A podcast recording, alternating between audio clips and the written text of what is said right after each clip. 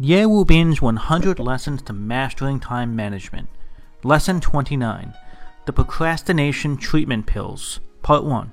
Hello everyone, my name is Ye Wu Bin from Yishaneng. I am so happy to be with you now at 6 a.m. on the Ximalaya app. For those of you who have been following my lessons, welcome back. And if you're new here, welcome aboard. I am so happy to have you with us. Time is man's scarcest resource. Once it's used, it can never be regained. So if you're not using your time effectively, or if the time you're spending is only getting you further away from your dreams in life, then stay with me, listen a while, and I am confident that I can help open your eyes to a new path that will get you closer to your dreams. I want to remind you there are 100 classes in this album, and every class lasts about 6 minutes. It is updated at 6 a.m. New York City time each morning. Today I will continue to talk about how to overcome procrastination. In the previous lecture, I talked about the method that is simplest to understand but most difficult to actually execute to do something happy and meaningful.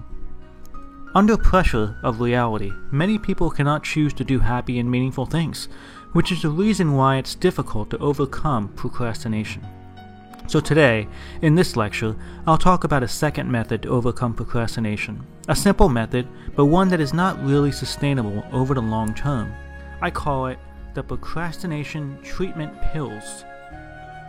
There are a total of four pills or methods in the procrastination treatment pills, prescription if you will. In this lecture, I will explain the first two in detail. The first is the time alternating method the time alternating method. In previous lessons, I shared the Pomodoro technique with you. Do you still remember it? If this is the first time you've heard of this technique, then please take a moment to listen to lessons 10 and 11 for a detailed explanation.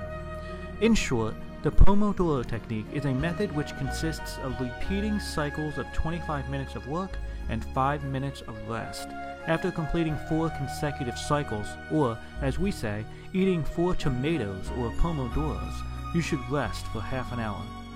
Working in this way combines inertia with proper relaxation to keep you focused and energized throughout the day, resulting in consistently productive work. While this works for most, many people struggle with this successfully using this technique because they are unable to focus continuously for 25 minutes straight. So, what should we do under this situation? Interestingly enough, observing children has given us a very useful solution. If you've had children, you know that they love to be active and full of energy, but still don't like to do homework, which is a headache for us parents. An effective technique to get children to work is the 5 minute alternating method to repeatedly switch between 5 minutes of work and 5 minutes of play, and then back to 5 minutes of work, and so on. Anyone can handle 5 minutes. The goal is to gradually increase the time you spend working and playing or resting from 5 minutes to 10 minutes each. After you get used to it, retrain yourselves to work for 15 minutes and then play for 15 minutes. When you get to this point, you will find that you are continuously focused for each 15 minute period and your work is productive and efficient. As you increase the time you spend working before playing or resting, you will find that you have completed a lot of work. You will feel quite a sense of accomplishment. This is the procrastination pill called the time alternating method. The idea is to begin with this technique, but once you have mastered it, you should switch to the more effective Pomodoro technique. The second pill or method is the quadrant integration method. The quadrant integration method. Before we talk about that, let's review the procrastination formula we have been talking about. U equals E times V divided by I times D. That is, U equals E times V divided by I times D. U stands for utility or the desire to complete a specific task. E stands for the expectation of success. V is how important the task is to complete or its value, and I is the immediacy of the task or how quickly it must be completed. Finally, D is how much you tend to procrastinate. U is the goal, your desire to complete the task. E and V are positive characteristics that you want to maximize. E represents happiness, V represents meaning. So let's break efficiency and value, the E and V, into its four possible combinations or quadrants.